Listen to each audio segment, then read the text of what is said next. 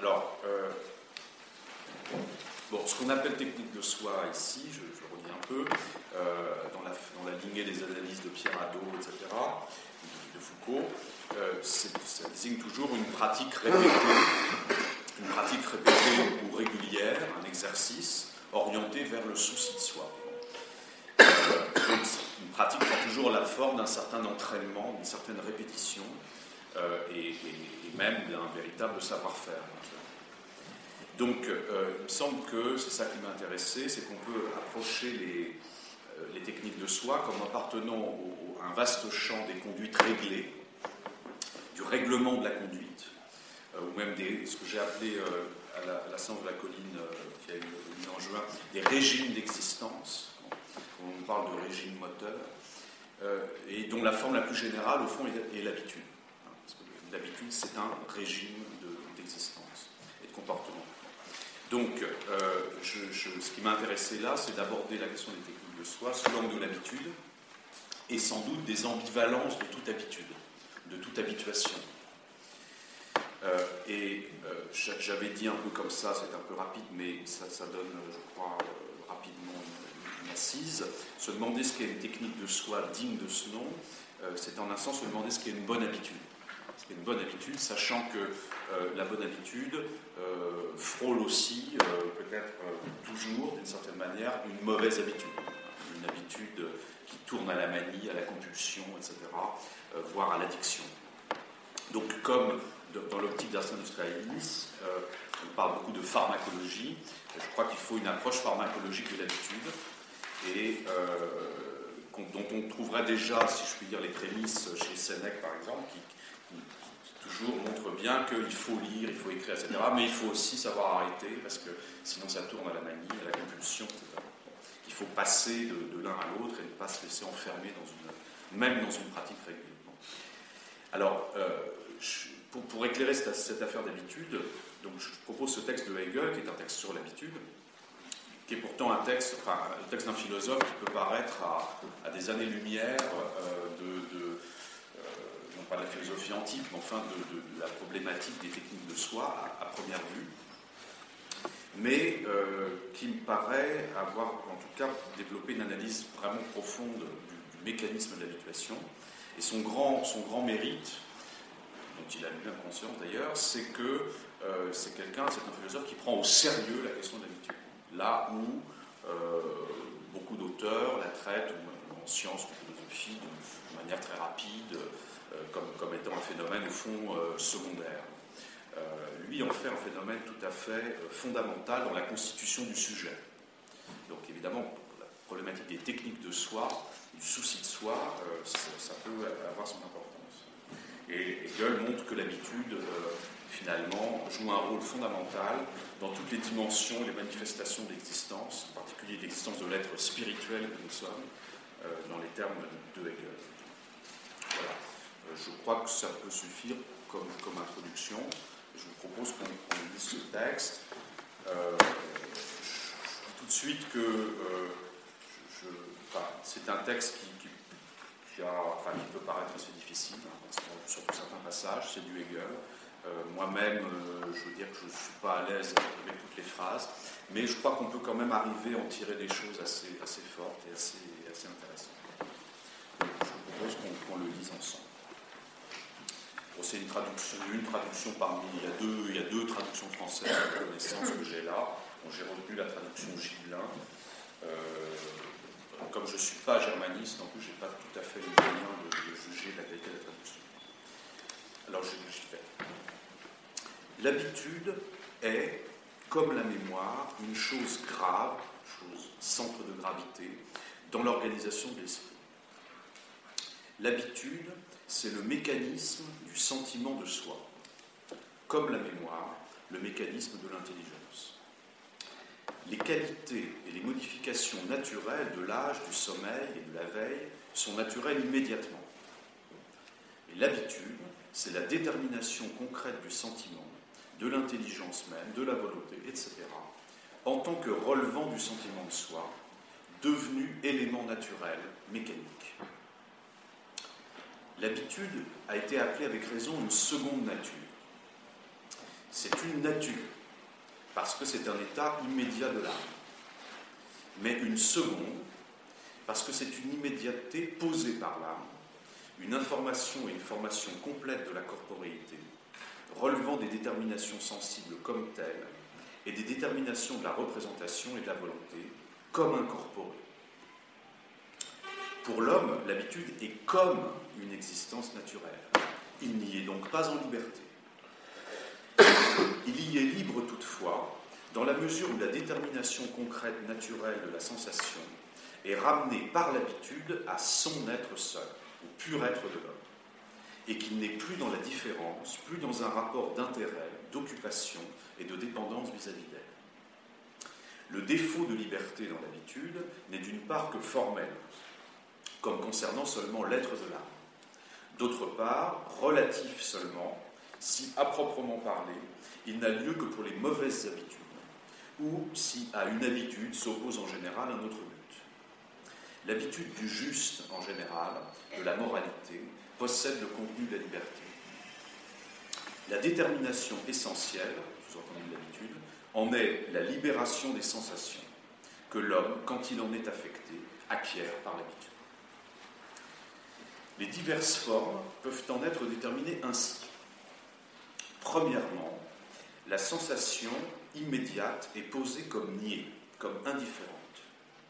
L'endurcissement aux sensations extérieures, froid, chaleur, fatigue des membres, etc., goût agréable, etc., comme celui du sentiment de malheur, est une force, en ce sens que si le froid, la douleur sont ressentis, il est vrai, par l'homme, ces affections sont réduites à l'extériorité et à l'immédiateté. L'être général de l'âme s'y maintient pour soi comme abstrait, et le sentiment de soi, la conscience, la réflexion, et d'ailleurs d'autres buts et d'autres activités, n'y sont plus mêlés.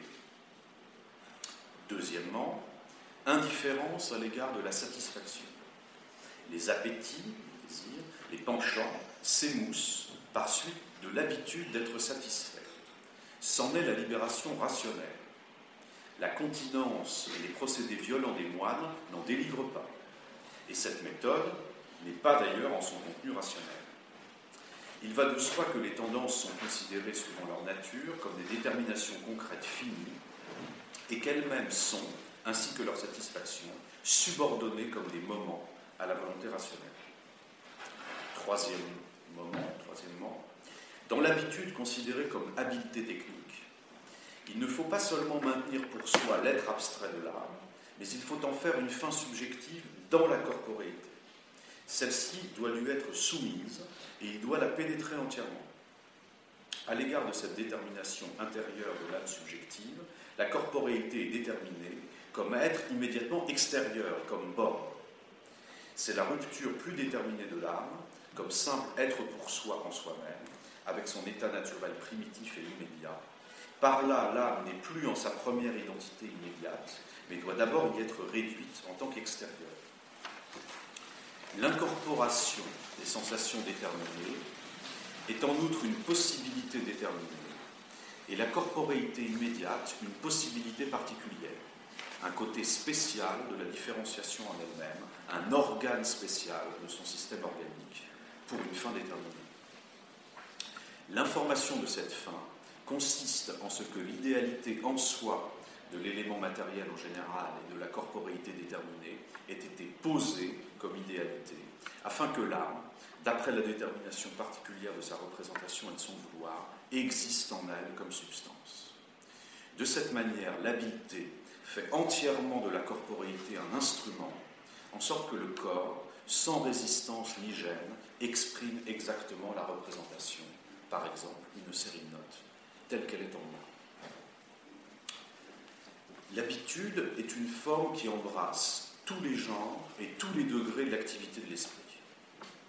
Ce qu'il y a de plus extérieur, la détermination spatiale de l'individu, sa position debout, devient par sa volonté une habitude. C'est une attitude immédiate, inconsciente, qui reste toujours l'affaire de sa volonté persistante. L'homme est debout parce que et entend qu'il le veut, aussi longtemps qu'il le veut, inconsciemment.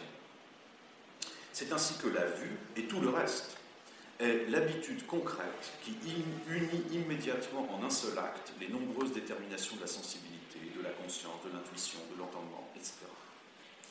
La pensée tout à fait libre, active dans son pur élément, a aussi besoin de l'habitude et de l'aisance, cette forme de l'immédiateté grâce à laquelle elle est la propriété s'exerçant sans obstacle ni réserve de mon moi particulier. C'est grâce à cette habitude seule que j'existe pour moi comme être pensant. Même cette immédiateté du être, près de soi pensant implique l'élément corporel. Le défaut d'habitude et une méditation de trop longue durée donnent mal à la tête. L'habitude réduit cette sensation en faisant de la détermination naturelle une immédiateté de l'âme. L'habitude développée et agissant dans le domaine de l'esprit, c'est le souvenir et la mémoire. On en traitera ultérieurement. On parle d'ordinaire de l'habitude avec un certain dédain.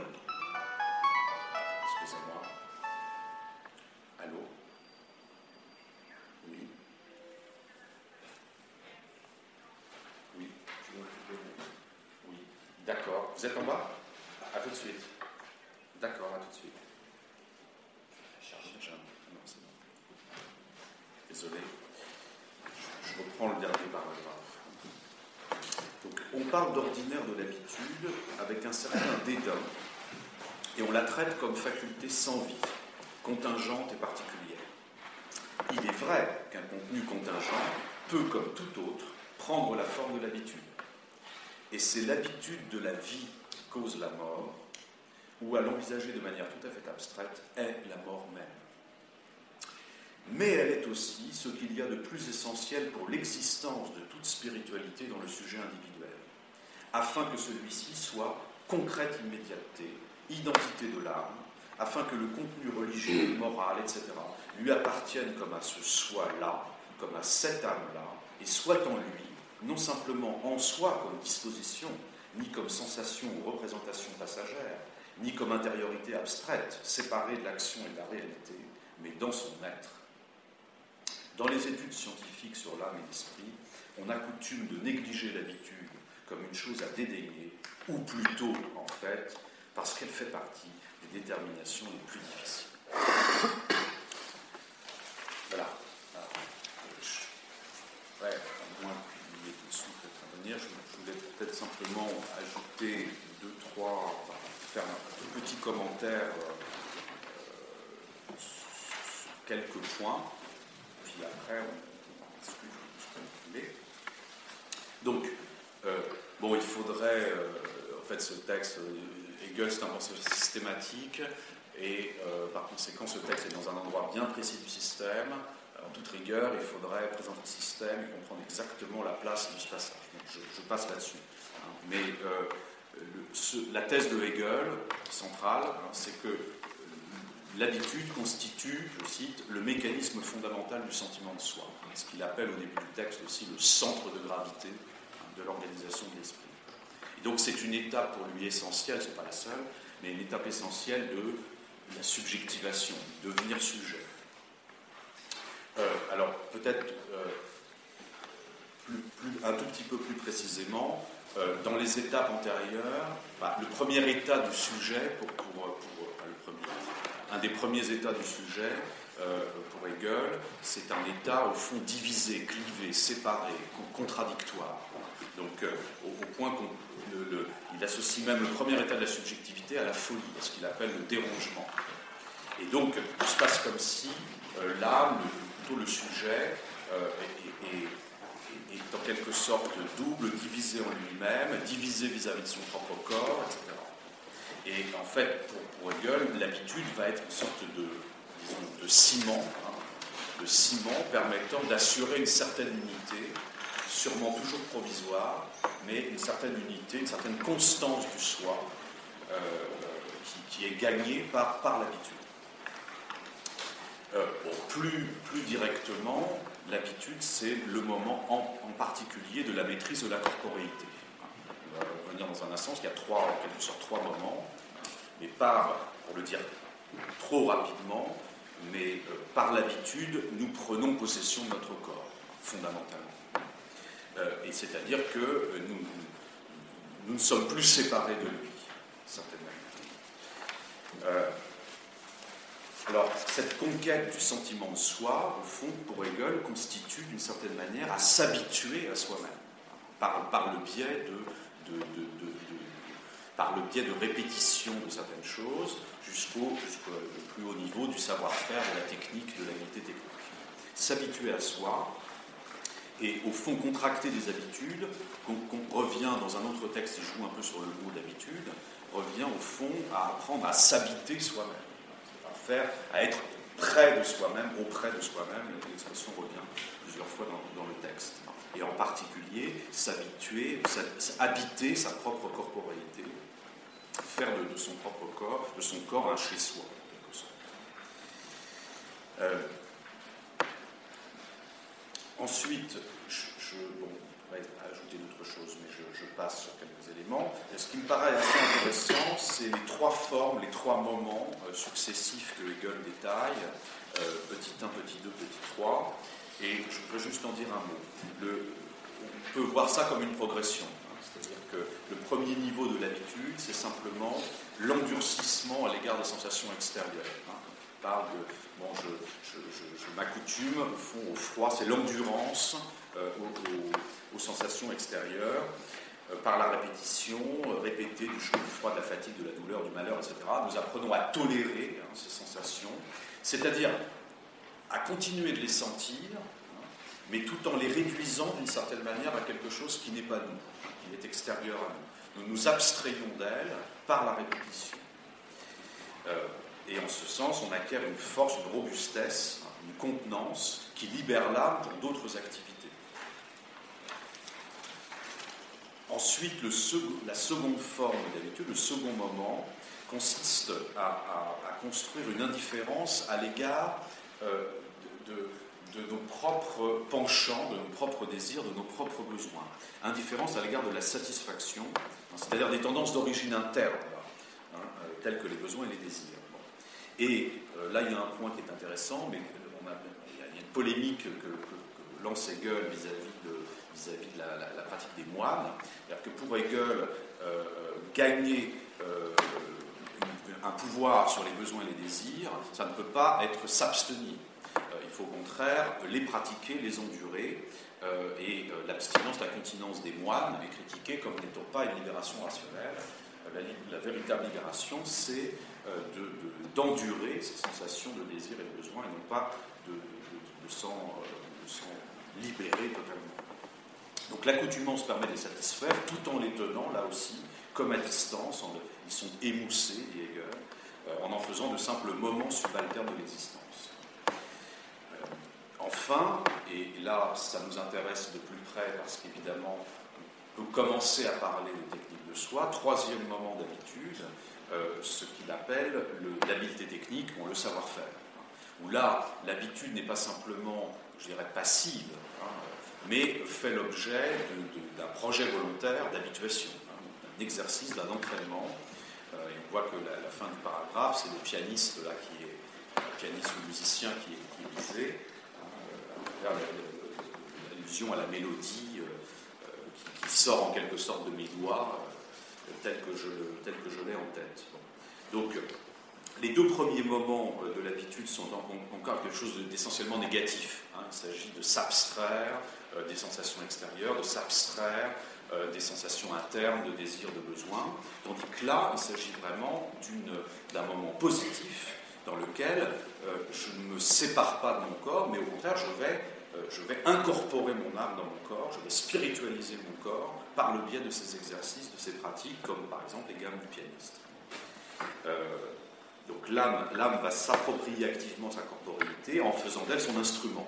Donc après s'être rendue indifférente aux sensations dont son corps l'affecte, les premiers deux moments, l'âme peut prendre véritablement possession de sa corporéité en la mettant au service de ses fins subjectives, dont la mélodie par exemple, telle qu'elle va ensuite euh, jaillir en quelque sorte de, de Ainsi le pianiste n'est pas seulement celui qui s'est endurci, tolérance aux crampes, par exemple, et discipliné. Hein, pour travailler le piano, bah, il faut, euh, faut réfréner ses désirs, euh, il faut se concentrer sur l'exercice, mais aussi celui qui, s'étant d'abord détaché de son corps, peut désormais se tourner à nouveau vers lui pour en faire le support, le médium, docile et adroit, dit, euh, Hegel, permettant d'extérioriser ses intentions musicales. Donc, c'est seulement arrivé à ce degré supérieur d'habituation, représenté par l'habité technique, que l'âme s'approprie véritablement son corps, l'habite pleinement, comme le moyen de son extériorisation. Dernière petite remarque, ce qui, m'a beaucoup intéressé, c'est euh, ce que Hegel aussi dit de l'habitude comme seconde nature. Parce qu'on a dans l'expression seconde nature euh, les ambivalences que je, signalais au début. C'est-à-dire que euh, d'un côté, d'un côté, Hegel le, montre bien, d'un côté l'habitude est nature, et en cela, elle ne, nous libère pas. Elle est ce par quoi nous faisons chose, nous nous faisons machine, nous mécanisons notre propre, conduite ou notre propre comportement. Mais à la différence euh, d'un, euh, je ne sais pas, d'un réflexe inné par exemple, euh, l'habitude est une nature seconde. C'est-à-dire qu'elle vient après, elle est posée par l'âme elle-même, surtout dans le troisième moment, de l'habitude technique, et en cela, elle est libératrice. Mais il reste qu'elle elle est toujours à la fois seconde et nature, et que le risque est toujours présent, que, sa secondarité s'efface et qu'elle fonctionne essentiellement comme euh, mécanisation. Hein. D'où la fin assez extraordinaire, je trouve, presque la fin du texte, où Hegel dit au fond, l'habitude de la vie, c'est la mort. La vie réduite à l'habitude, à l'habitude essentiellement comme naturalité, comme nature, c'est finalement la mort. Mais inversement, euh, la nature est le support de l'existence, de la vitalité de l'existence, euh, en tant que seconde, justement, en tant que seconde, pas en tant que nature. Voilà. Donc je, je. J'ai d'autres petits passages éventuellement à citer, mais on va peut-être voir maintenant dans la discussion euh, ce, que, ce, que ça vous inspire. Si ça inspire quelque chose. J'ai une question, elle est un peu spécifique, c'est sur le mot détermination qui revient tout le temps. Euh, J'ai plus le souvenir exact de ce que ça veut dire euh, dans Hegel. Euh, par exemple, comme c'est la détermination concrète du sentiment, c'est-à-dire que c'est la cause, c'est une causalité? Non, c'est un sentiment particulier. C'est justement Ça veut dire que c'est la colère, l'amour, c'est ça. C'est un sentiment qui est déterminé, c'est pas le sentiment lui-même. Qui est une catégorie générale, enfin. On est dans le sentiment, dans la Qualification, qualification. Ouais. Plutôt que cause. Ouais. C'est le fait que ce soit quelque chose de précis.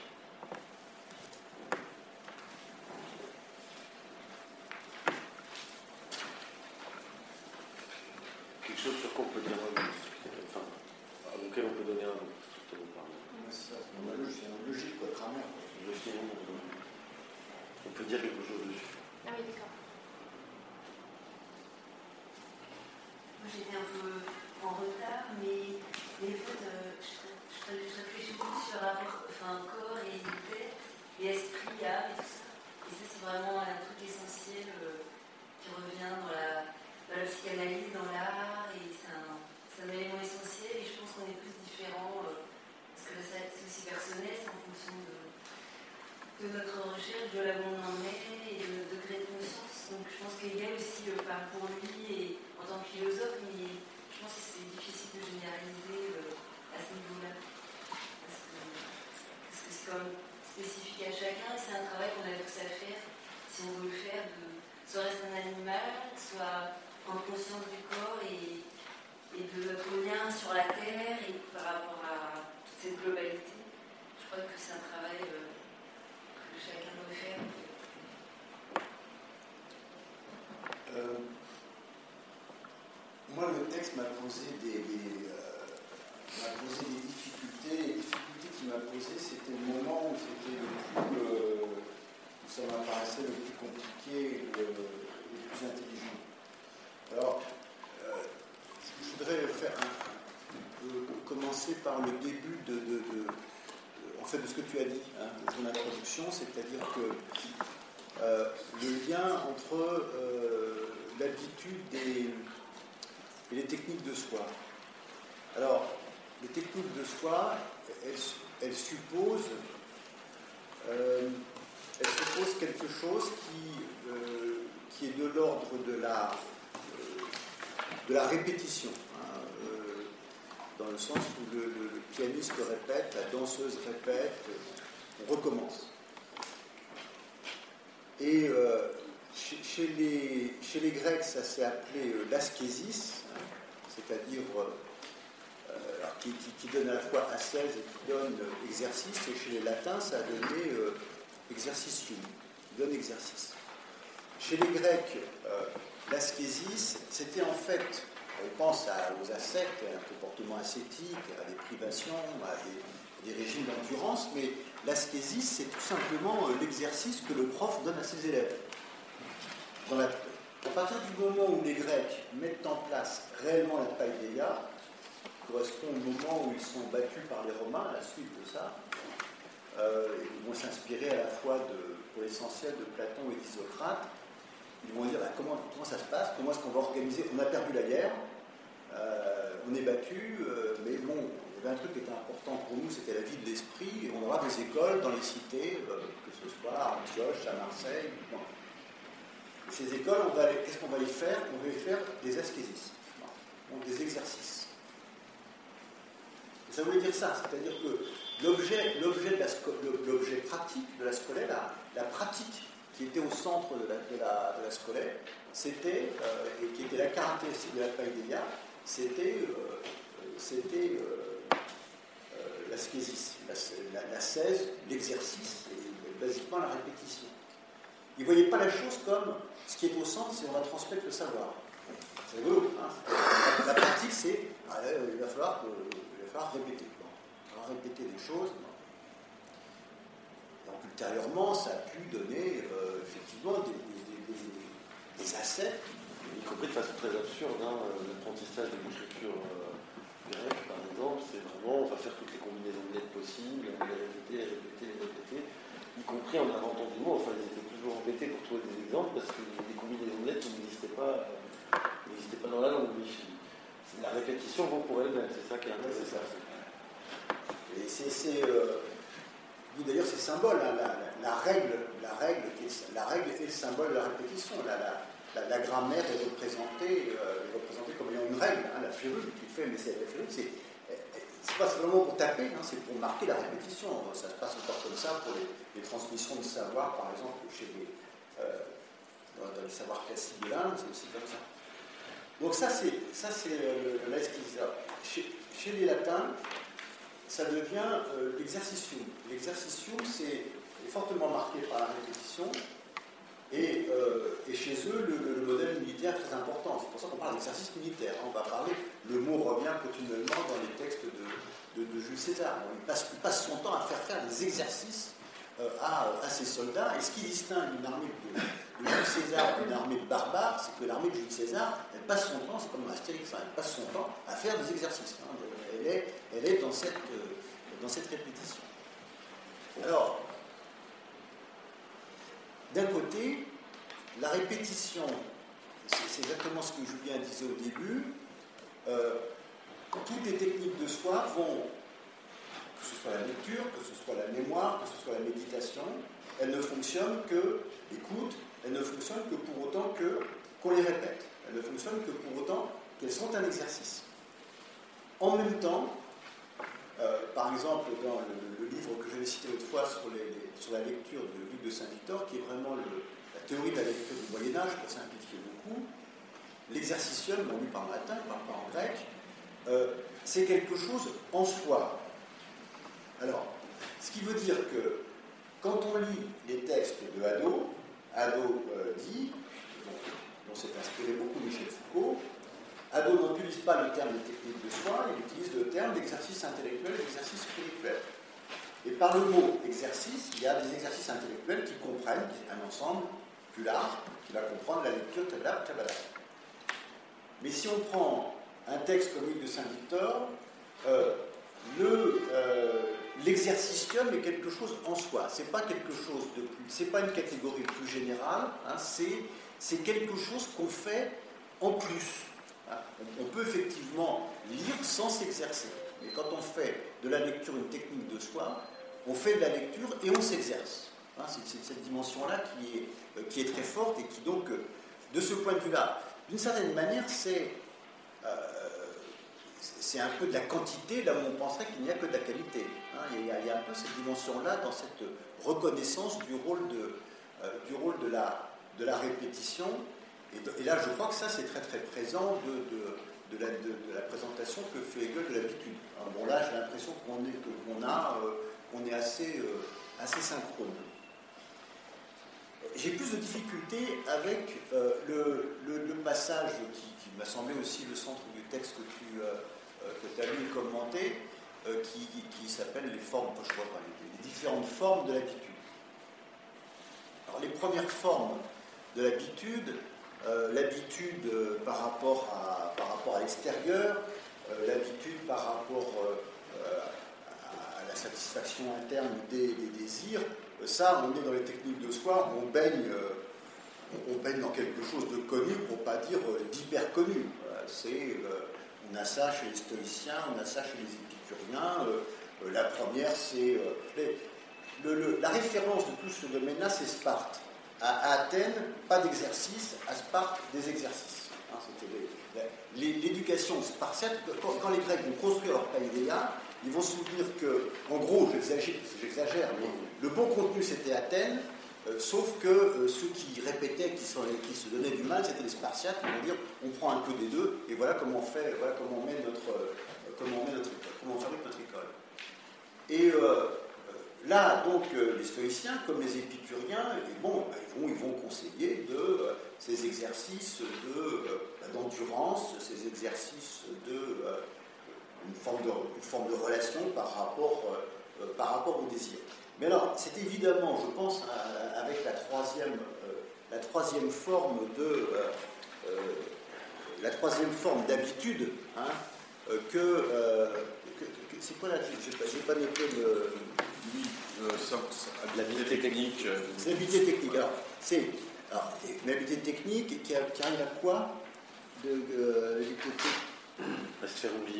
Il faut en faire une fin. Il ne faut pas seulement maintenir pour soi l'être abstrait de l'âme, mais il faut en faire une fin subjective dans la corporéité. Bon.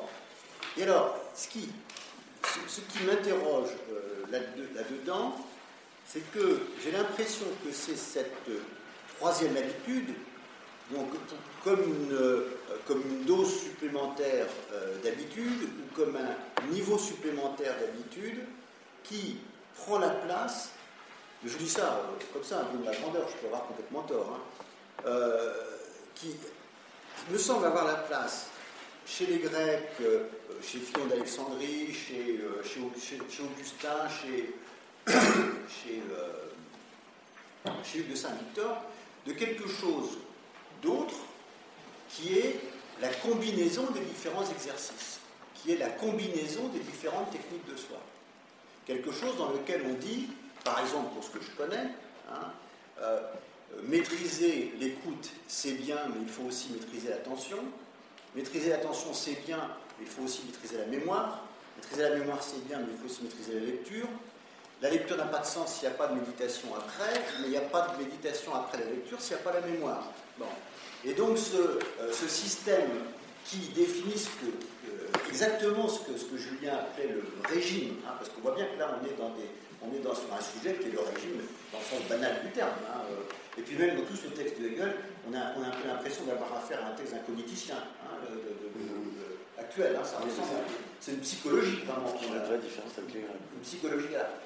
Donc, je vois quand même là que, que chez lui, il attribue, euh, il attribue à, à, cette troisième forme de, de, de, de l'habitude euh, des, euh, des, qualités, des effets qui, euh, qui, étaient, qui étaient recherchés par ou chrétiens, enfin chez auteurs que je connais, dans une, dans une bonne combinaison une pratique effectivement régulière et effectivement toujours marquée par l'habitude, mais euh, la quantité était subordonnée à la qualité. Hein, C'est-à-dire que, euh, de toute façon, euh, à un moment donné, il y a une limite de la lecture, il y a une limite de la mémoire, il y a une limite de l'écoute, il y a une limite de l'attention, et là, il faut faire autre chose. Il faut passer à une autre technique de soi, à un autre exercice, et il faut savoir les, les emmancher. Et donc, le, le, bon régime sera le régime qui sera, qui sera de, donner de la régularité et de l'habitude à ces, à ces pratiques, à ces exercices, mais aussi à savoir les, et structuré qualitativement. Et moi, à vrai dire, je ne comprends pas, sauf dans une compréhension psychologique un peu bébête, ce qu'il veut dire réellement dans sa troisième. euh.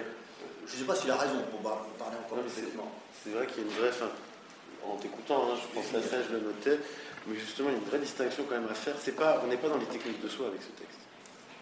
Non, mais euh, au sens, si on reprend le sens grec, c'est pas de la 16, c'est vraiment de l'habitude. Il faudrait mieux parler, à mon avis, de technique du moi, en l'occurrence, comme quelque chose justement qui se crée par habitude, qui est sédimenté, et puis euh, j'essaie de me, dresser moi-même, on va dire. La métaphore que prend Descartes dans le traité des passions, tu vois. Par l'habitude, j'essaie d'aller contre moi-même. Parce que- ici, l'habitude, non seulement il y a deux choses. Premièrement, elle doit se faire oublier. Alors qu'un exercice qui se fait oublier d'ascèse, ça n'a pas de sens. Et deuxièmement, elle est simple moyen.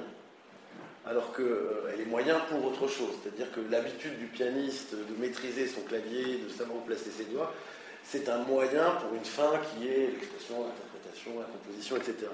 Alors que dans la 16 grecque, la 16 est, moyen, bien sûr, euh, de s'élever soi-même, mais elle est en même temps fin en soi. C'est dans le moment de la 16 que je m'élève moi-même. La 16 n'est pas une préparation à quelque chose qui suivrait. C'est dans la 16 que je me constitue moi-même. Et donc ça suppose toujours d'être conscient justement de ce qu'on est en train de faire quand on pratique l'exercice. Il y a une réflexivité dans l'exercice, alors que précisément dans le texte de Hegel, ce qu'il disait, c'est court-circuiter cette réflexivité. En, en- en grande C'est discutable pour la troisième forme, parce que le pianiste, euh, là, on est dans une habitude qui est volontairement organisée. Alors, parce que les deux premiers moments, c'est ce que je veux dire un peu par ce sont des moments passifs, euh, ce ne sont pas encore. euh, ce sont, euh, c'est, l'habitude telle qu'elle, telle qu'elle s'effectue en nous, même malgré nous. Mais même, tu C'est-à-dire vois, l'endurcissement, Il pourrait, l'endurance. il pourrait y avoir, justement, dans le cadre de la 16, une critique stoïcienne de l'habitude.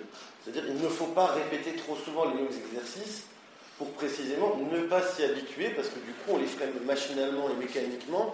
Et du coup, oui, tu vois, tout, le truc sur la mort, on a tendance à faire un- la méditation sur la mort. Il faut la faire très régulièrement, parce qu'il faut s'habituer au fait qu'on est mortel, il faut se détacher des choses mais il ne faut pas que ça devienne une habitude masochiste. Limite, euh, un maître stoïcien qui te voit trop dans, le, trop dans la méditation sur la mort, le détachement, il va dire bah, fa- va faire la fête. Histoire de voir ce, justement ce dont quoi tu dois te détacher. Et précisément, il y a cette volonté, toujours dans les, dans les ascèses grecques, de casser les habitudes, qui justement sont un peu végétatives, précisément, et qui font perdre justement ce qui est à l'horizon, qui n'est pas un moi. Il ne s'agit pas de se construire soi-même brique par brique euh, et de faire quelque chose de solide, mais il s'agit vraiment d'être dans un soi, c'est-à-dire dans un pur rapport à soi, c'est-à-dire à une partie de soi-même, hein, tout ce qui est le moi, euh, ce que on appellerait le moi empirique, euh, ce qui est sédimenté dans les petites habitudes, je suis coléreux, je suis gourmand, etc. Il s'agit précisément pour les stoïciens de le casser. Y compris même, je pense, dans l'habitude, dans ce qui est la plus élevée, l'habitude de l'artiste, etc. Hein. Euh, justement, il y a une critique, à- enfin, précisément, Hegel insiste énormément sur la répétition là-dedans. Est-ce que la répétition, si on place d'un point de vue grec, ne fait pas perdre précisément le côté soi des techniques de soi? Est-ce que ça ne devient pas une pure technique?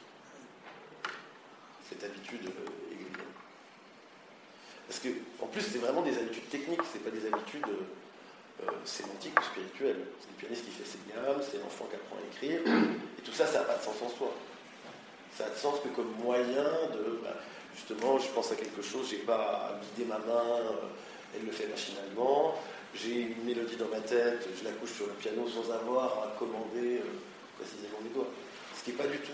Euh, le processus compte autant que le résultat dans la scène. Dit, dans, dans- dans notre perspective des techniques de soi euh, au sein d'Arsenus Realis, euh, le, le but est aussi d'élargir Mmh. le, concept au-delà des exercices spirituels. C'est pour ça que j'ai travaillé les deux ensemble, tu vois. Mais dans le sens de ce que tu dis, enfin, il y a une phrase, à un moment donné, euh, en deuxième page, deuxième paragraphe, l'habitude est une forme qui embrasse tous les genres tous les degrés de l'activité mystique. C'est-à-dire que tu la retrouves partout, y compris dans le simple de voir. Oui, oui. Ce qui nous fait tenir debout, hein, ce qui nous fait respirer, ce qui nous fait voir euh, notre environnement, c'est toi. C'est l'habitude. Hein. C'est comme euh, un infinitésimal leibnizien qui nous fait tenir debout, nous vivants. hein. C'est la, la stabilité dans euh, le devenir. Parce que je pense qu'il y a une question euh, chez Hegel de comment des brèches du devenir arrivent à, à fissurer un petit peu, un petit peu, un petit peu, parce que ça se rejoue à niveau. Hein. Je ne suis pas très là. Euh, comment le devenir arrive à, le vivant de manière générale, arrive à fissurer une ontologie, un discours sur l'être et sur la stabilité? Et dans ce devenir-là, il nous dit, oui, mais quoi que vous disiez, à tout moment, quand vous voyez quelque chose, euh, il nous dit euh, la phrase d'après, euh, c'est presque un mécanisme inconscient. Hein. Voir, c'est habitué à voir. Ouais, c'est habitué à voir, et ne plus, plus, se rendre compte presque que le voir parce qu'on est habitué à voir. Et en ce sens-là, je, je, je, un peu crédit à la, à la remarque de, de Guillaume sur ce sujet. Euh, cela dit, on se pose des, j'ai entendu dans mes euh, informations la semaine dernière que les scientifiques avaient trouvé le siège de la conscience de soi. Alors ça se trouve là, juste derrière les yeux. Hein L'aptitude à l'introspection, la conscience de soi. Donc, euh, peut-être une, une, remarque. Moi, tu voulais continuer euh, Non, non, non, moi c'est. Sur le. Moi j'ai une propre expérience. Elle, elle, est ridicule comme toutes nos, nos expériences j'ai commencé à travailler, je le dis avec le recul, hein, j'ai commencé à travailler, à travailler, c'est-à-dire à une chaise de bureau et à travailler pour mes études. J'ai commencé à travailler en mettant en place ce qu'on appelle des techniques de soi, mais pour moi c'était très concret. Il fallait que je modifie la lumière. Donc je mettais des filtres de calque, de couleur sur la lumière. C'est-à-dire qu'il fallait que je sois dans une lumière naturelle, une forme de lumière artificielle. Il fallait que j'organise mon bureau d'une certaine façon. C'est une fois que j'ai mis en place ces techniques ces pratiques que je pouvais passer en une phase de concentration qui me permettait, j'ai réussi à faire ce que je n'arrivais pas à faire avant, à travailler. avoir une capacité d'introspection, d'aller plus loin dans les exercices. Donc pour moi, c'est passé par là. Je ne sais pas si je surinterprète avec le recul, mais c'est passé par ces, ces, ces, ces protèges-cahiers de couleurs sous la lumière, de manière très concrète. Et j'ai réagi quand j'ai vu la première forme hein, qui est une forme d'endurcissement. De, de, alors que pour moi, il fallait au contraire, c'était pas, c'était créer l'environnement matériel hein, et pas s'endurcir vis-à-vis de. Au contraire, je ne vais pas changer la lumière, je vais essayer de m'endurcir pour ne plus être sensible. Alors que mon premier réflexe a été, je vais modifier la lumière, je vais modifier mon environnement. C'est-à-dire que si je ne comprends pas que j'ai une capacité à organiser, à mettre en scène les conditions qui vont faire que je vais avoir une capacité de travail, une capacité d'introspection, et je me suis senti en. Peut-être que je n'ai pas bien compris aussi, mais je ne me suis pas senti trop en, affinité avec cette première forme. Sur les autres, en, revanche, notamment sur la dernière, sur, l'habilité technique, là, je, je, serais plus, en face. Et le dernier point, mais qui n'est pas évoqué ici, mais peut-être évoqué ailleurs, je ne sais pas si, euh, si c'est intéressant de le dire, mais pour moi aussi, encore une fois, moi j'essaie de la reprocher toujours à propre expérience. Technique de soi, ça veut dire qu'il faut du temps. Ça veut dire quoi? Il faut du temps. Du temps pour soi. Donc je suis toujours confronté, y compris dans ma quotidienneté, dans ma famille, avec ma femme, avec mes enfants, avec mes amis. Enfin, technique de soi, ça veut dire il est où Christian? Il est dans son bureau. C'est-à-dire il n'est pas disponible. Les enfants qui grattent à la porte comme des chiens parce que parfois euh, papa il n'est pas disponible. Alors que papa, il réfléchit sur euh, l'éducation de ses enfants, il n'a pas hier, hein, mais il n'est pas disponible, il est derrière la porte. Cas des enfants, c'est le, cas de tout le monde. Parce qu'à un moment, donc, quand je suis dans une technique de soi, cette relation au temps, elle est un peu évoquée, mais au niveau infinitésimal, presque lévisien. Il n'y a pas de relation sociale. Je ne vois pas de relation sociale dans ce texte. Technique de soi et relation sociale, est-ce que je me mets pas en réserve d'une relation sociale? Certes, les gueules nous parlent aujourd'hui, mais il était enfermé dans son bureau et qui sait qu'il ne pouvait pas bénéficier de sa présence parce qu'il était dans cette technique de soi. Euh, donc j'ai l'impression que quand on met en place des techniques de soi, il faut aussi gérer la distance sociale que l'on met nécessairement parce que moi, quand je travaille, quand je mets en place ces techniques de soi, j'ai besoin d'avoir des plages horaires importantes. Un, deux, trois heures devant moi. Si je me dis à un quart d'heure, j'arrive pas vraiment à rentrer dans ces techniques de soi. Là, c'est plus par habitude, au sens où je lirai dans le métro, j'ai fait abstraction de tout mon environnement. Moi, j'ai jamais été très bon pour ça. Hein. Je que pour ça dépend des personnes. Moi, j'ai besoin vraiment de plage de temps euh, important. Et en même temps, de me mettre en retrait socialement, y compris pour réfléchir sur les questions sociales ou l'éducation, comme je l'ai évoqué tout à l'heure.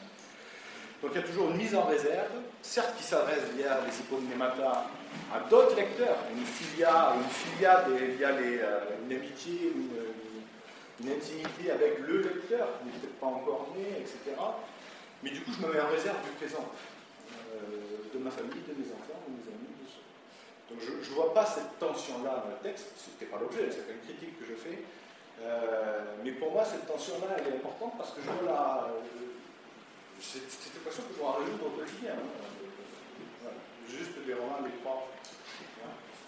Question par rapport à ce que je viens de dire, donc ces techniques de choses sont forcément des techniques solitaires. C'est- Oui, ça Ah, mais c'est. n'importe quel Ouais, c'est une question, hein, c'est une question, c'est pas. Euh, Pour prendre soin de soi, pour dire vite, hein, je beaucoup généraliste. Il faut être seul. Je pense qu'on peut apprendre avec d'autres pour. euh, parce que évolue, hein. Non, mais c'est bien de se poser des questions, justement. Je pense que ces techniques de soi, pour moi, essayer de répondre à cette question-là, me rendent meilleur dans une réunion comme celle-ci, par exemple. Mais parce que j'ai des capacités, des études, parce qu'on a préparé le texte, etc., que peut-être on est plus, plus ou moins affûté euh, pour participer à la discussion. Alors que si j'étais venu, euh, je suis quand même peu venu à la fleur au fusil là, mais euh, j'aurais été euh, bon, passif, peut-être moins, euh, moins contributif que ce que j'aurais pu être. Mais je ne réponds pas vraiment à la question, mais c'est c'est une question de temps. J'ai mis en réserve et je peux, je peux libérer à un moment donné beaucoup plus de choses. Mais il y a un moment où j'ai mis en réserve, où j'ai fermé la porte du bureau. Le dire de manière Ce que je peux comprendre, hein. Cécile, madame. Je pense qu'il faut différencier solitaire et solipsiste. Euh, il y a des habiletés qui se partagent et euh, je- j'estime que dans les techniques de soi, la, gradation dans les compétences ou les habiletés qu'on acquiert, c'est aussi des choses qui doivent se partager avec une communauté qui partage les mêmes, ou alors dont peuvent profiter, comme tu le disais, tu es meilleur là aujourd'hui parce que tu as travaillé euh, seul, euh, dont peuvent en profiter les, les autres. Et je crois que c'est un- une différence assez importante solipsiste, solitaire, euh, même s'il y a une dose de temps euh, qu'on accorde seul à des techniques de soi, on est face à soi, et détaché de toute influence euh, psychologique en particulier extérieure, ou même éventuellement d'influence affective, euh, c'est pas pour autant quelque chose de vraiment solliciste pour différencier d'une enfin, mauvaise vision qu'on pourrait avoir euh, de, de, de- d'une espèce de, misanthrope en fait, qui c'est une- s'abstraire du monde. voilà. c'est pas une solitude dans l'existence du solipsisme. Enfin, je ne suis pas seul. Il y a, il y a ces fameux. Non, je, Il y a, daimons, quoi. Ça parle pour moi, je ne suis pas tout seul, et si tu ouvres la porte du bureau, puis là, mes petits fils parlent tout seul, enfin bon, y. Madame Oui, il me semble qu'il y en a un aspect très important dans l'habitude, c'est l'aspect de la volonté. Et, la volonté change énormément l'habitude en ce qui concerne euh, un apprentissage. Moi, je suis pianiste personnellement, donc euh, les exercices qu'on fait quotidiennement, la volonté va avoir une influence directe sur la qualité de l'exercice. Donc il me semble qu'on peut. Il ne part pas dans, la- dans les diverses formes, mais ça aurait été très pertinent, me semble-t-il, de, de- de l'inclure, car je trouve que la volonté va déterminer la qualité de l'habitude, d'une certaine façon. Parce qu'on peut avoir l'habitude de regarder 4 heures de TV par jour. C'est une habitude. Et c'est une habitude, même si, si elle n'est pas très, très bonne, disons. Alors qu'avoir la volonté et l'habitude de travailler son instrument pendant 4 heures, bien sûr que ça peut être la même chose, mais c'est la volonté qui va changer la nature de l'action. Je pense qu'elle est, je pense qu'elle est, elle est, elle est sous-entendue euh, dans la troisième forme. L'habilité technique ne, ne peut être qu'une habitude, une habitude volontaire. Même, organisée. euh, même dans les formes précédentes, il y a un texte de Hegel justement sur la station debout comme habitude, comme Ouais, comme qui la liberté, de la volonté. Ouais. Non mais C'est la troisième Non, mais en fait, elle est déjà, elle est déjà présente d'une certaine manière dans les, Dans les formes dans précédentes. dans les formes précédentes, mais dans la troisième, elle est, elle est incontournable. C'est-à-dire l'habileté technique, personne ne- n'acquiert une habileté technique euh, sans que ce soit l'objet d'un exercice volontaire. Je dirais presque En fait- que la, la troisième forme, c'est la volonté même, euh, quasiment. Oui. C'est par rapport à ce que tu disais tout à l'heure, dans, le- dans les troisièmes temps chez Hegel, il y a toujours une volonté de systématiser et qui, qui- qui s'extrait beaucoup de l'humain, qui devient de l'idéal. Et j'ai, j'ai le, le- où là, le mot volonté y est dans la troisième forme. c'est vraiment l'essence de la volonté. Quand elle a réussi en fait à, faire admettre au corps et à faire admettre son environnement, enfin quand l'être humain a réussi à faire admettre sa volonté, là il est pleinement euh, quelque chose. Mais c'est une forme d'idéal. Mais on peut aussi améliorer sa volonté. En fait, vaincu les on peut travailler sa volonté aussi. Mm. il y a des habitudes de la volonté aussi. Il faut, il faut. Ben, justement, la, la, troisième. Non, c'est le troisième point. L'habilité euh, technique, c'est aussi peut-être la transcendance justement de cette habilité technique pour parvenir à la subjectivité, à, à, l'affirmation euh, au maximum de son, de son art. C'est dans ce sens-là, non, je pense, que ce que vous disiez, hein, c'est d'arriver à transcender cette habilité technique pour passer à quelque chose de supérieur par rapport à ça, donc à l'excellence. Il faut beaucoup de volonté. Je sais pas, j'ai l'impression que c'est. Moi, je, je, je trouve que c'est pas tellement dans la proximité avec la problématique des techniques de soi, mais beaucoup plus dans la proximité de nos problématiques de, pharmacone, euh, disons, de, relation avec la technique, que la troisième forme d'habitude, hein, qui est celle dans laquelle on voit apparaître justement la technique euh, et, la, volonté, est, c'est très très proche de, ce qu'on peut, de ce qu'on peut dire nous par rapport, par rapport au pharmacone. Ça, ça résonne clairement avec ce que Hegel a, pu, a dire par ailleurs, l'écriture alphabétique supérieure en soi ou pour soi soi, c'est assez proche aussi des analyses de, Bernard sur, euh, sur les protensions, sur le rythme, sur ce genre de choses. Bon, L'exemple qu'il donne de, euh, qui était, j'ai dit, qui était quasiment un exemple de psychologie cognitive, hein, euh, qui a été cité au moment du débat sur l'enseignement de la lecture, méthode globale, méthode pas globale, hein, c'est-à-dire savoir technique, la, reconnaissance très rapide des caractères permet de se concentrer sur le sens. Bon, voilà, sur le sens et sur la, et sur le sens et sur la compréhension du texte. Euh, là, là, il y a quelque chose qui, est vraiment, euh, euh, qui est vraiment résonne, résonne vraiment avec ce, ce qu'on peut dire sur la proximité de la technique et de l'activité, intellectuelle. Ça, bon, mais plus avec cette, dimension-là qu'avec la dimension, qu'avec le côté technique de soi, je trouve.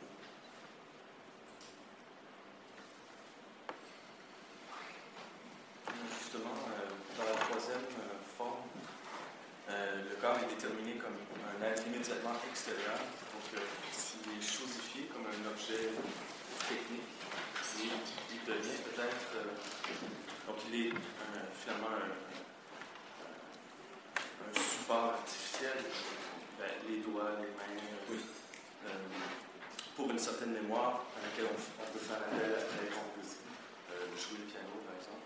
Mais, mais c'est ça, la question du pharmacone se joue là-dessus parce que euh, euh, justement, si euh, l'âme ou l'esprit, le sujet peut faire appel à ces mémoires-là, pourquoi pas quelqu'un d'autre, pourquoi pas une propagande, un état, etc.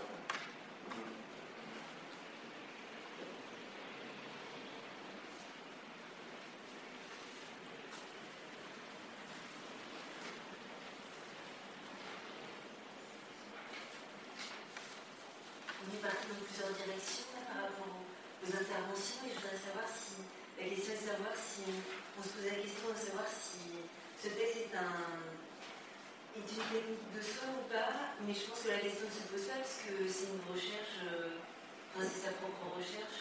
Et c'était vrai, euh, s'il a écrit, c'était son étape à lui, à, ce moment-là, à cette époque-là, puisque depuis, il y a eu comme des découvertes euh, au niveau de la médecine, enfin, il y a eu d'autres personnes qui ont écrit des choses, il y a eu, enfin, il y a aussi Internet dont on parle beaucoup. Bernard Stiegler, et c'est vrai que ça, ça rassemble, etc. On a accès à beaucoup de choses. Il y a, on voyage plus facilement. il y a des choses euh, qui, depuis euh, la psychanalyse, tout ça, ça change. Il y a la libération sexuelle, il y a plein de choses. Euh, enfin bon, c'est pas une technique de soi, mais il y a plein de choses qui viennent en, en depuis cette époque. Et je pense qu'il faut toujours recycler les choses dans leur contexte. Pour, ah oui, d'ailleurs, oui, le texte date du début du 19e siècle. Voilà, après, bien sûr. Mais... il y a eu Gandhi, parce que Gandhi, c'est pas n'importe quoi au niveau de la réflexion et de la cesse de. Enfin, on connaît beaucoup plus ce qui se passe dans le monde et ça c'est très important pour, euh, par rapport à l'évolution humaine. Si, on est curieux, on peut quand même être au courant de beaucoup plus de choses dans le monde, et ça, c'est quand même nouveau. Euh, et je pense que voilà, je pense qu'il faut resituer les choses. Et ce texte date du 19e, je pense que c'est, quand même une chose à savoir. Dans, dans ce grand questionnement de qu'est-ce que c'est que la technique de soi. J'avais une autre, une autre remarque à, se aussi parce que j'ai l'impression que dans le texte, il y a une, il y a une, ambivalence de l'habitude qui, est, qui est montrée, puisque l'habitude est ce qui permet à la fois de, mener à bien un projet suite à un entraînement rigoureux, quotidien, répété. Et l'autre versant de l'habitude, ça serait ce qui conduit, et, ce qui conduit à, à, la mort, puisque on oublierait qu'on peut redécider de se mettre dans un autre projet et de, donc de ne plus agir. Et donc je crois qu'il compare vraiment cet état-là à la, mort, où cette seconde, ce caractère second de l'habitude euh, deviendrait premier et effacerait ce qui est véritablement notre, notre moi, c'est-à-dire notre capacité à, s'autodéterminer, à, à, choisir et à prendre de nouvelles habitudes. Et, euh, donc la question que je me, pose face à ce constat, euh, c'est la question de savoir, pour finir, comment quel est le critère, la, ligne qui passe pour savoir si, euh, si on est plutôt dans une habitude qui serait considérée comme, euh, comme mauvaise, comme négative euh, Est-ce qu'il y a un critère? Est-ce que, j'ai raison de poser la question de cette manière? Ou est-ce que, voilà, quel serait le point d'équilibre entre ces, ces, deux aspects, cette, cette ambivalence de, de l'habitude? Je trouve la question très bonne, mais très difficile. Euh, en tout cas, pour, aller dans, sens, dans votre sens, euh, c'est vrai que, alors là, le terme n'est pas d'égueule, quoique peut-être, mais il est, employé beaucoup par Catherine Malabou, que j'avais déjà un peu cité la dernière fois. Euh, c'est vrai qu'Hegel conçoit la constitution du sujet comme plastique, la plasticité du sujet. Et la plasticité, c'est la, la, capacité à la fois à prendre une forme, mais aussi à s'en défaire. Et le risque, le risque est que la forme se fossilise, c'est-à-dire qu'elle ne permette pas la prise de nouvelles formes. Donc peut-être un élément de réponse, mais très abstrait, très théorique, c'est que l'habitude devient mauvaise lorsqu'elle empêche d'en contracter d'autres. Quelles autres C'est une, réponse formelle. Pas de contenu, pas de contenu. Mais, euh, c'est du Hegel spinoziste. Hein. Peut-être. Ces habitudes qui concernent. Pour, pour rebondir peut-être là-dessus, quelque chose qui me dérange, parce que je suis un peu néophyte, euh, c'est que là, le, je, je, le dis comme ça, hein, de toute façon un petit peu, un peu désordonné, le, le, moi, le soi apparaît comme une sorte d'entité préconstituée. Ben justement pas. Non. Justement, enfin, c'est justement ça qui est intéressant chez Hegel. C'est pour ça qu'il revient très à la mode en ce moment. Euh, on sort, ça serait plutôt quand ça, c'est-à-dire il y a un programme du sujet. Ok, ça passe par une éducation, mais voilà à quoi on doit arriver, et puis ça bouge pas. Chez Hegel, comme c'est fait euh, d'intégration, de contradiction, de, prise de forme qui passe par des changements de forme, il y a quelque chose qui est fondamental, par exemple, chez Hegel, c'est la reconnaissance. C'est-à-dire qu'on ne devient pas sujet tout seul. Et c'est constitutif du sujet lui-même. Ça n'est pas chez Kant, par exemple. Donc, euh, après, dans ce contexte-là, l'habitude, je ne suis pas un grand spécialiste de Hegel non plus, mais euh, elle ne se construit pas seule, l'habitude. Alors, pour dire le contraire, là, je, je, transite euh, vers une autre notion qu'on utilise à propos en sociologie et qu'on confond parfois avec l'habitude, c'est la notion d'habitus. Et là, pour le coup, en effet, même si la notion d'habitus intègre la plasticité à la construction, elle se solidifie à un moment donné. Ce serait la mauvaise habitude chez l'habitus. Euh, sauf que l'habitus, il n'y a, pas de mauvaise habitus, c'est-à-dire que pour dire très très à un moment donné, oui. on ne peut pas lutter. Oui. Enfin, J'exagère en disant ça, je le dis très très vite, mais il y a des consolidations très fortes, et pour les casser, celle-ci, il faut se les bonnes. Euh, enfin, je, je, le dis de façon un petit peu triviale. Mais, mais chez Hegel, ça, ça, ça pourrait être qu'un moment, ça. Qui est celui de la passivité, qui est le premier moment. Justement, ce que je trouve enfin, intéressant dans le texte que j'ai noté, c'est la dialectique constante qu'il y a entre euh, activité et passivité en permanence. C'est-à-dire, euh, des fois, euh, on est vraiment dans le basculement de l'un de l'autre, on n'est ni encore dans l'un, ni toujours dans l'autre. Euh, on est, alors, si on prend une catégorie stoïcienne, justement, on est dans quelque chose qui est de l'ordre de l'auto-affection, mais où est le curseur? Est-ce que c'est du côté de l'affection ou est-ce que c'est du côté de l'auto? Des fois, c'est très très dur à distinguer, c'est ça qui est intéressant dans ce texte. Mais passivité, il y a aussi, pour le dire très vite, il y a le jugement moral. Alors, dans l'habitude, il n'y a pas de euh, de ce type. C'est-à-dire que ne peut pas lutter contre les forces qui, sont, qui vont là de soi, pour le dire très très Non mais d'accord, mais sauf que dans l'habitus, il y a nécessairement une dimension euh, de ce que vous appelez peut-être le jugement moral, enfin une distinction sociale. Donc, on n'est pas dans l'habitude. il y a la question de la reconnaissance qu'il faut intégrer. Qui est une question hegelienne aussi, hein, mais qui n'est pas présente là.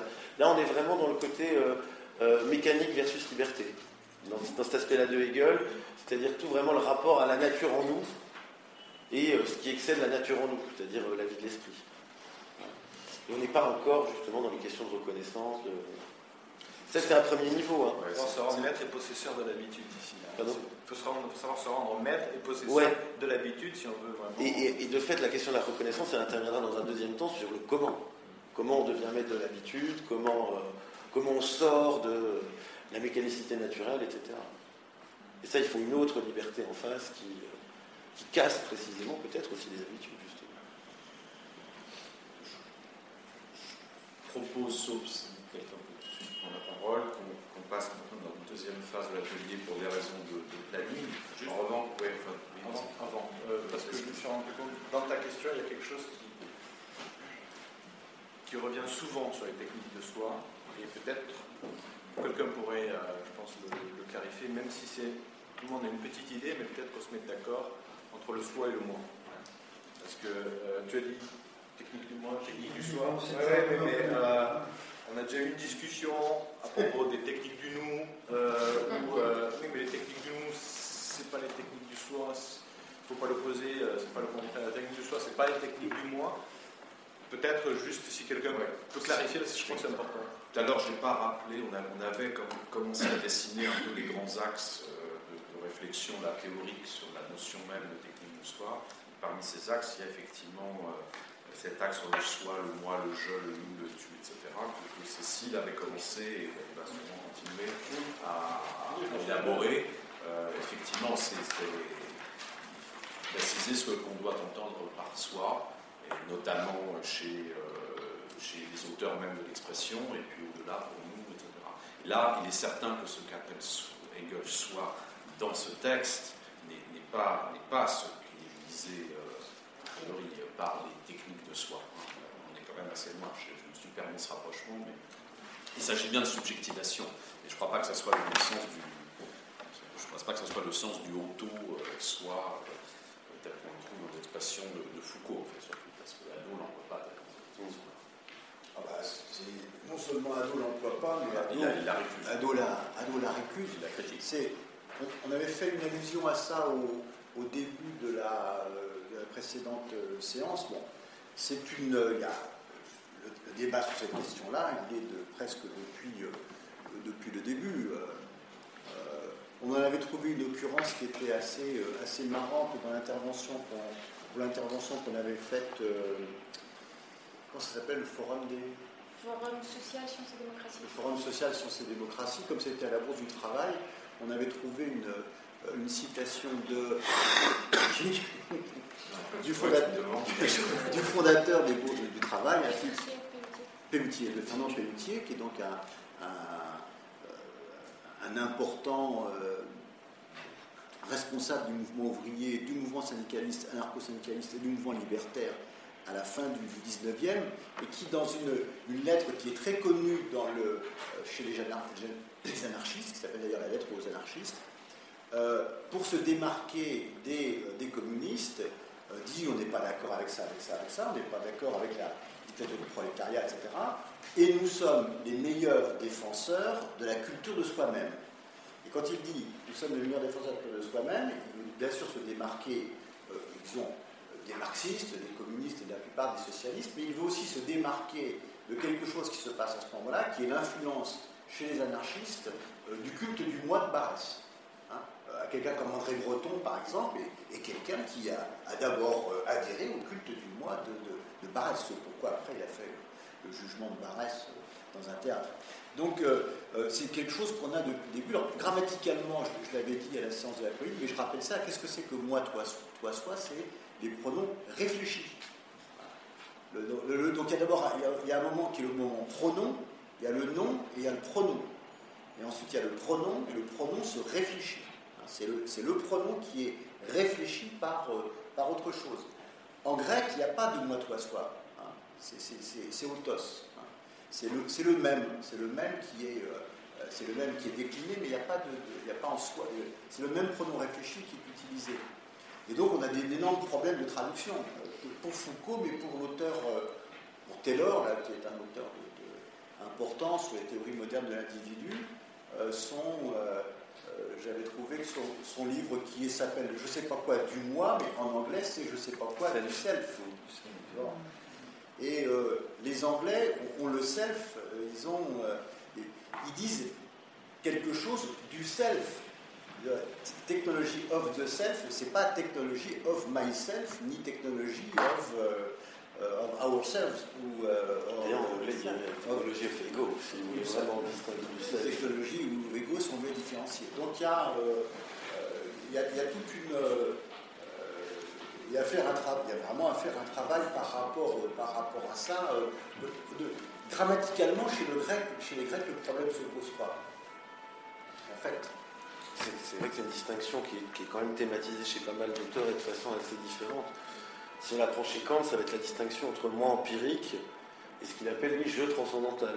Le moi empirique, c'est euh, mes déterminations, justement, si on reprend un vocabulaire un peu lien, mes déterminations particulières, tangibles, euh, je suis coléreux, j'habite à tel endroit, euh, je suis tel sexe, etc., etc. Le jeu transcendantal, ça va vraiment être un rapport à soi. Mais c'est une forme vide du coup. Ce jeu, il n'est pas spécifié, il n'est pas localisé, il n'est pas. C'est là on coupe un peu la distinction que fait Ricoeur entre l'identité au sens de mêmeté. Je suis le même que hier parce que euh, j'ai toujours les mêmes yeux, les mêmes bras, etc. Et l'identité qu'il appelle ipséité, qui est le réfléchi latin, et qui est euh, j'ai un rapport à moi-même, je me sais exister moi-même. Après, qu'est-ce qu'il y a là-dedans? Là, tout de suite, on passe au moi. Et c'est ce que Ricoeur dit, c'est les deux pôles de l'identité. Il y a d'un côté le caractère, dont la catégorie de que la catégorie de l'habitude arrive très bien à expliquer, et de l'autre, pour ce qui est du côté ipséité, la catégorie de la promesse. C'est-à-dire que quand je m'engage, quels que soient les changements qui interviennent sur ma personne, sur mon caractère, etc., quand je m'engage, quand je fais une promesse, c'est ce soi qui tient la promesse finalement. Ça veut dire par-delà les, différences euh, qui vont pouvoir m'affecter, qui vont pouvoir me modifier, je me maintiens moi-même en tant que moi-même dans la promesse que j'ai faite et donc je m'engage à la tenir.